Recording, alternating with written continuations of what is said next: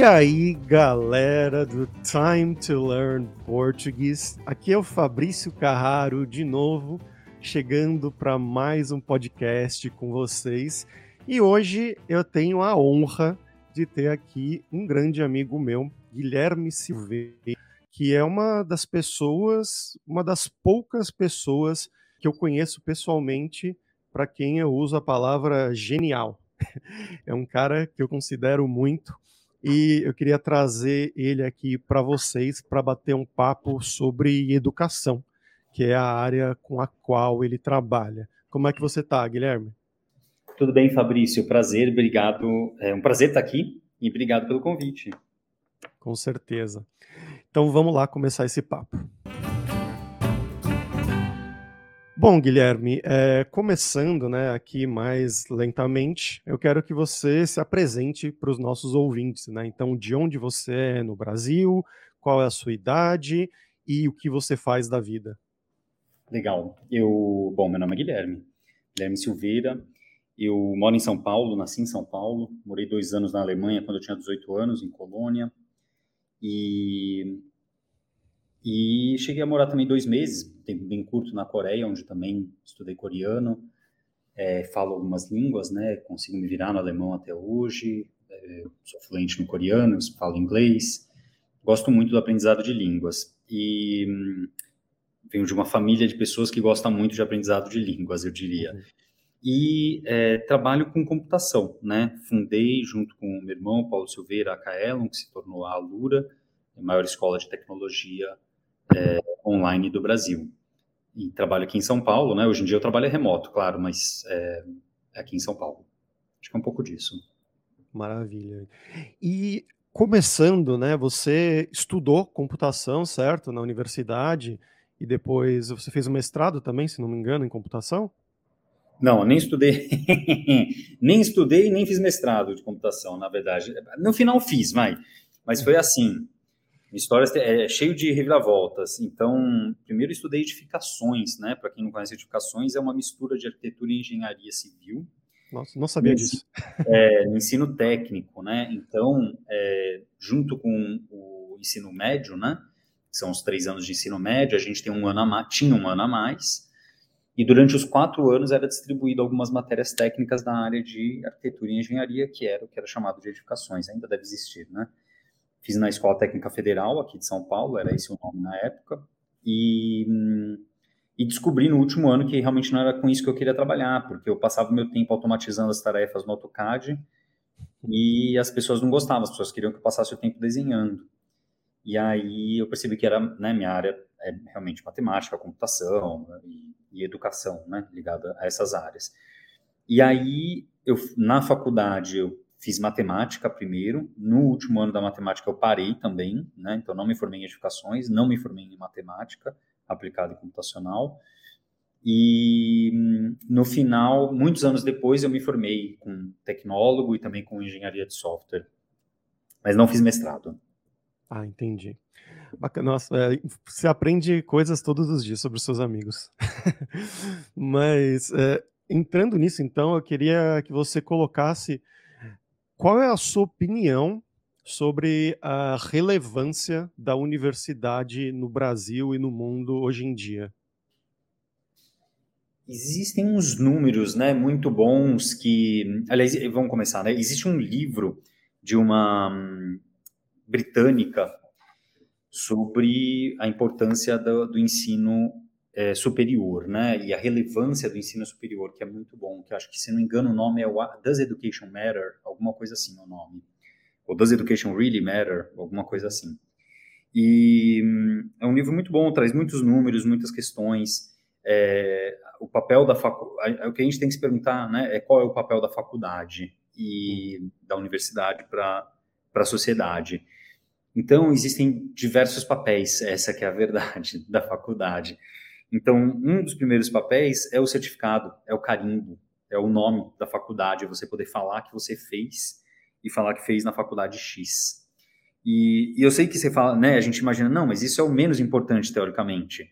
Porém, não é verdade, isso é importante, né, porque hum, se você tem aquela questão clássica, se você tem dois candidatos, duas candidatas para uma vaga, e uma possui a graduação e a outra não possui, todo o resto é igual, é muito difícil de você imaginar que alguém faria, falaria que contrataria a pessoa sem a faculdade. Uhum. Então, o diploma da faculdade no mundo e no Brasil, ele é um símbolo de status e ele é levado como isso dentro de uma entrevista e seja onde for. É, então, eu dou esse exemplo muito simples, né, de como mostra que o, o certificado, o diploma, ele tem um valor é, além do conhecimento, né, ele tem um valor de marca, de olha, ele carimba, ele atesta que você fez algo que outra pessoa não fez. E isso é muito forte enquanto quanto mais pessoas fazem, né? Então, quanto mais gente tem uma graduação, mais importante é você ter uma graduação, porque se você não tiver, você nem é considerado ou considerada. Então, é um pouco desse trabalho que ela leva por lá, é, né, nessa questão numérica. Então, países como o Brasil, que ainda uma baixa taxa de pessoas formadas com graduação é, comparado com outros países, por exemplo, da, da, outros países, né, em geral. É, então tem muito espaço ainda e aí o papel do, do, da, do, da graduação faz muita diferença, né? Por que, que faz muita diferença? Porque, né, porque poucas pessoas têm, poucas relativo novamente a outros países, né? É, alguns outros países. Então tem esse primeiro papel que muito difícil de ser quebrado a curto prazo, né? E existe o papel do conhecimento em si, né? Que aí, de novo, existe a mesma pergunta: qual é o papel do conhecimento que a gente adquire na faculdade? O papel é adquirir conhecimentos né, palpáveis, é saber fazer A, saber fazer B, ou o conhecimento de como se virar frente a problemas na área X, né? E existem grandes discussões, né, sobre isso, qual é o papel no ensino, né, da faculdade no ensino e acredito que os dois sejam importantes aqui no Brasil, claro, né? Tanto a gente aprender a usar a tecnologia X, aprender a utilizar a ferramenta X, o microscópio Y, seja lá o que for, como também é importante a gente saber resolver problemas da nossa área, saber lidar com um trabalho em grupo, saber lidar com é, né, diversidade numa equipe, tudo isso aparece durante a faculdade, né? Aparece antes também, mas na faculdade a gente já está mais crescido. Então, quer dizer, existe papéis relevantes da faculdade na sociedade, que acho que é difícil de ser quebrado a curto prazo, né? Não foi quebrado, dado a futurologia que foi feita alguns anos atrás, né? Sim, é verdade. E você sendo né, o fundador dessa grande empresa, a Alura, que é uma empresa de educação voltada para a tecnologia, principalmente, mas não só também, e agora que foi recentemente adquirida uma universidade pela empresa, vocês lidam com isso no dia a dia. E eu queria que você explicasse para os ouvintes qual é a filosofia de ensino da Alura para os alunos e como ela evoluiu ao longo dos anos na sua visão. Se a sua opinião de cinco anos atrás ou de oito anos atrás do que era o modelo de educação da Alura mudou até 2022, 2023. É, com certeza a opinião muda com o passar do tempo, até porque as experiências mudam e eu cometo, né, assim como todas as pessoas, muitos, é, muitas tentativas que dão em erros, né, e não dão certo e a gente tem que entender, aprender com elas e, e mudar o caminho. Então, o caminho da Alura, né, a Alura não é a primeira empresa que a gente abriu de educação, né, se pensar, teve a Kaelon atrás, tiveram várias outras empresas de é, é, experiências de educação que eu tive, que o Paulo teve, que, né, que a gente teve na vida antes de seguir esse caminho. Então, é um caminho moldado né, com o passar do tempo, com 18 ou 19 anos agora, quase, de empresa, é, na educação. Isso não é o que a visão que eu tenho hoje, claramente, não é a mesma de 19 anos atrás, nem de 5 anos atrás, nem de 2 anos atrás. Ela foi mudando. Mas existe também o papel da empresa, né, o papel que né, a, a gente, quando pensa em educação de tecnologia, né, ensino de tecnologia, aprendizagem de tecnologia, etc., a gente pensa, tem, tem mil coisas diferentes que a gente poderia estar ensinando, né? Tem infinitas, infinidade de, de assuntos, de temas, de abordagens, de não sei o quê. E eu tenho que pensar o que, que é o papel que eu quero assumir, porque não dá para eu assumir todos, né? Então, é, dado o que a gente é capaz de fazer, a gente escolhe aquilo que a gente acredita que vai ter mais impacto, que a gente vai trazer mais impacto para a vida dos nossos alunos e alunas. e aí a gente segue por esse caminho. Isso tem sido, isso tem sido razoavelmente constante na história, né, na nossa história com a educação. Então, à medida que a gente define, olha, vamos fazer um produto novo ou não vamos fazer um produto novo, essa decisão é baseada em cima disso. O que, que vai trazer mais retorno para os nossos alunos e alunas num custo menor e que a gente possa né, continuar trabalhando e crescendo dessa forma. É, quando a gente né, todo tipo de decisão costuma ser norteada por isso, né? O que, que traz mais retorno para os nossos alunos e alunas e é, permite que a gente continue crescendo. E juntando isso com o que você mencionou anteriormente sobre aprendizado de línguas estrangeiras, que você, sua família, todo mundo gosta muito disso, juntando com o ensino de tecnologia da, da Alura, que você é uma das pessoas responsáveis pela criação desse método Alura, vamos dizer assim, qual é o método que você acredita ser o mais eficiente para uma pessoa, um aluno, aprender, seja coreano, seja inglês ou programação? Ah, eu, eu, eu diria que em línguas e em programação eu, separo, eu aprendo de formas diferentes as duas coisas, com certeza. Uhum. Então, primeiro de línguas, né, para quem tem a oportunidade, com certeza, se você namora, se você casa, ou se é algo do gênero com alguém que é nativo, nativa daquela área, a, a experiência de vida, de aprendizado de língua é outra, né? E eu diria que a segunda forma mais rápida é, claro, é manter amizades que você conversa no dia a dia é, naquela língua, né? E, e igual abaixo, né? Sofra o que sofrer para se comunicar pelo menos para mim, sempre foram as formas que mais funcionaram.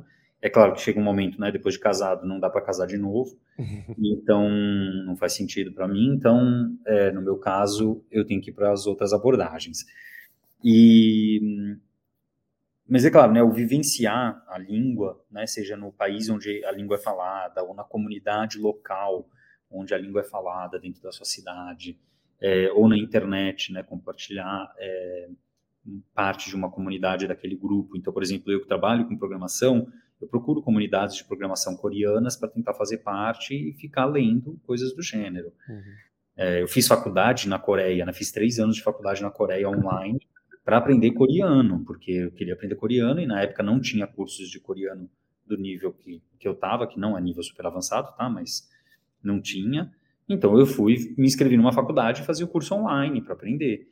Então, acho que encontrar uma forma de você estar tá numa comunidade daquela língua, isto é, né, através de um relacionamento mais próximo, através de um relacionamento de amizades hum, próximos, é, ou em comunidades profissionais, ajuda muito, né? E diferente de programação, né? Programa, quer dizer, por um lado, programação é igual, né? Que é praticar, né? Quanto mais você praticar, melhor, né? Então, quando a gente fala, por exemplo, de aprender, as pessoas pensam que o aprender ou estudar principalmente estudar, né? As pessoas pensam que estudar é estar num livro, uhum. né? É assistir um curso. Não, estudar é praticar. Praticar é parte do estudo, né? Praticar algo faz parte do estudo. Então, tem que praticar, né? Programação ou qualquer outra coisa, tem, não tem como fugir. Pratica, pratica, repete, repete, repete, né? Habilidades vêm com o tempo. Então, então pratique por muito tempo. Relacionamentos facilitam é, você estar num ambiente que você está imerso ou imersa naquela habilidade e te força a goela abaixo viver aquilo muito tempo. Eu acho que é a, a melhor forma. E como você cria essa comunidade, seja com línguas ou seja com programação? É, as comunidades de línguas, por muitas vezes eu, eu procurei na internet mesmo, né, sites, né, principalmente na época tinha sites, hoje em dia são as apps, né, de comunidades, é, para de pessoas que estão aprendendo línguas. E aí fica lá tentando conversar até que você finalmente né, encontra alguém que a coisa vai para frente e você conversa todo dia, né? Que vira um, começa a virar uma amizade, né?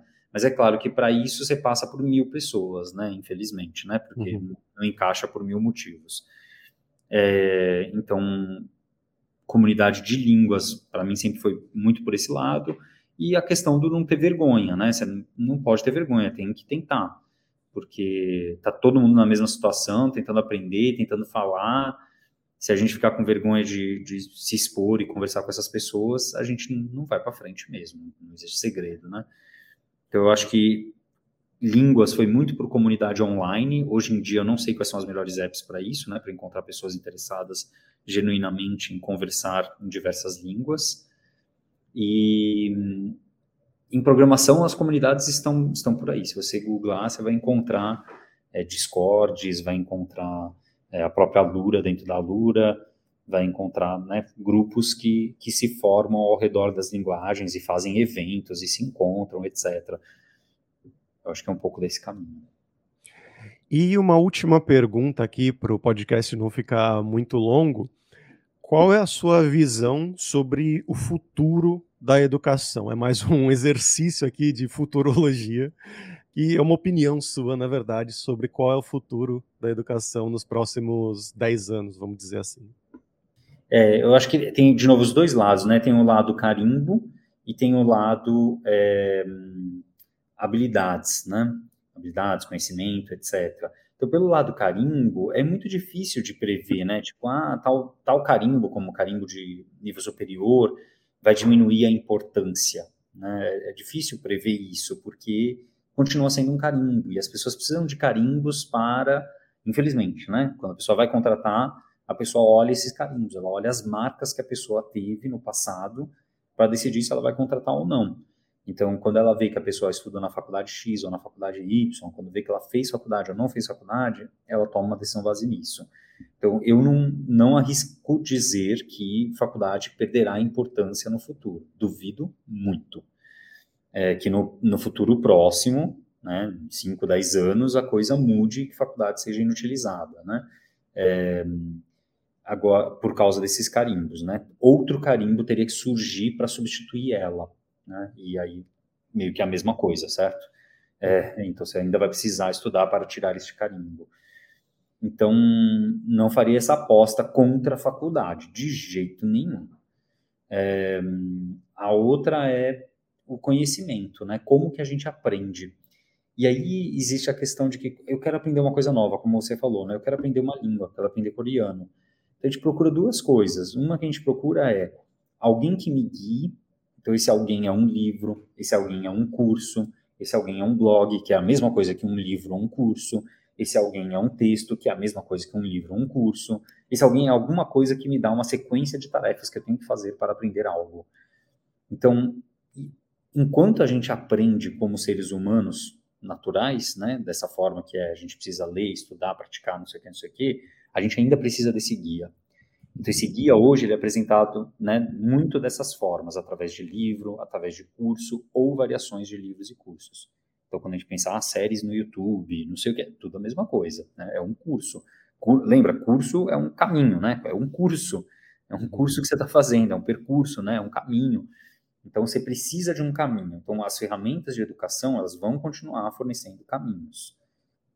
É, se são mais caminhos do que um caminho fixo, porque utiliza personalização, porque utiliza não sei o que, não sei o que, pode ter, pode, né? É uma aposta que está há anos que não deu certo por enquanto, mas pode ser que aconteça. É, então, o que eu vejo é que esse core, que é o caminho, a gente ainda precisa ter. Como esse core é apresentado, através de que site, através de que mídia, etc., isso pode ir mudando. Mas o aprendizado vai continuar sendo a gente buscando alguém que nos forne, que a gente acredita que é uma autoridade na área, que nos fornece um caminho. E aí a gente segue esse caminho. E ao mesmo tempo a gente precisa de um momento para praticar. Então a gente precisa de uma comunidade, a gente precisa de um espaço, a gente precisa de um lugar, a gente precisa de exemplos para praticar aquilo que o caminho que nos foi dado, né? Então as duas coisas acontecem. É por isso que eu não gosto muito quando a gente fala que a gente é autodidata, né? Muito em língua é muito comum também falar, uhum. em programação também. Mas a gente esquece que, na verdade, a gente está seguindo o caminho das pessoas que criaram os caminhos para a gente. Né? A gente está seguindo um livro. Ah, eu sou autodidata, estou lendo um livro. Então, você está lendo um livro, né? Estou lendo blog, você está lendo um blog. Então, não, né? você está aprendendo com alguém. Eu entendo que o autodidata inclui isso, mas é só para deixar isso explícito, né? Isso me parece que deve continuar tendo. Só não vai ter, né? Por exemplo, eu sei que é extremo, quando a gente fizer transferência de pensamento. Então, é Matrix, você coloca lá o cartuchinho do Kung Fu e você está sabendo Kung Fu né, a gente dá risada, piada, tem, tem, tem, né, tem estudos é, sérios do assunto, né, fazendo esse tipo de coisa, com resultados interessantes.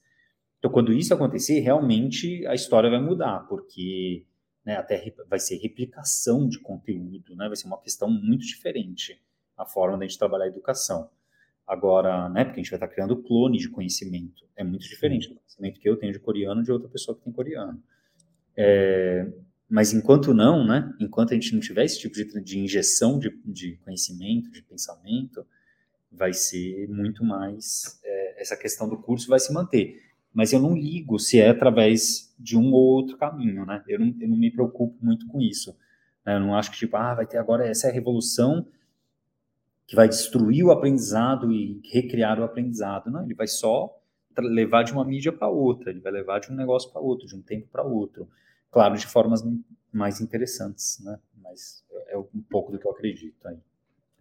Maravilha, perfeito. Muito obrigado, Guilherme, pela sua participação. E pessoal, sigam ele nas redes sociais, vou deixar os links aí. E obrigado, espero que você possa voltar no futuro aqui. Valeu, obrigado, obrigado pela oportunidade e pela conversa.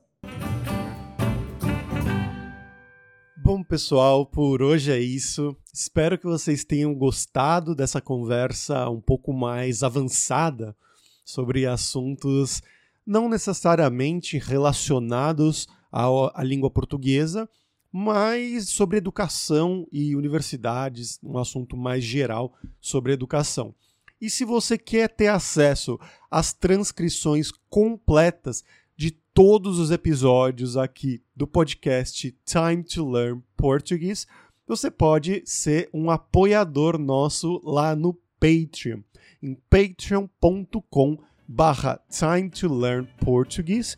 E lá na categoria Amigo você vai ter acesso a todas essas transcrições completas em português com as palavras mais importantes destacadas, também traduzidas para o inglês e exercícios para você praticar o seu português.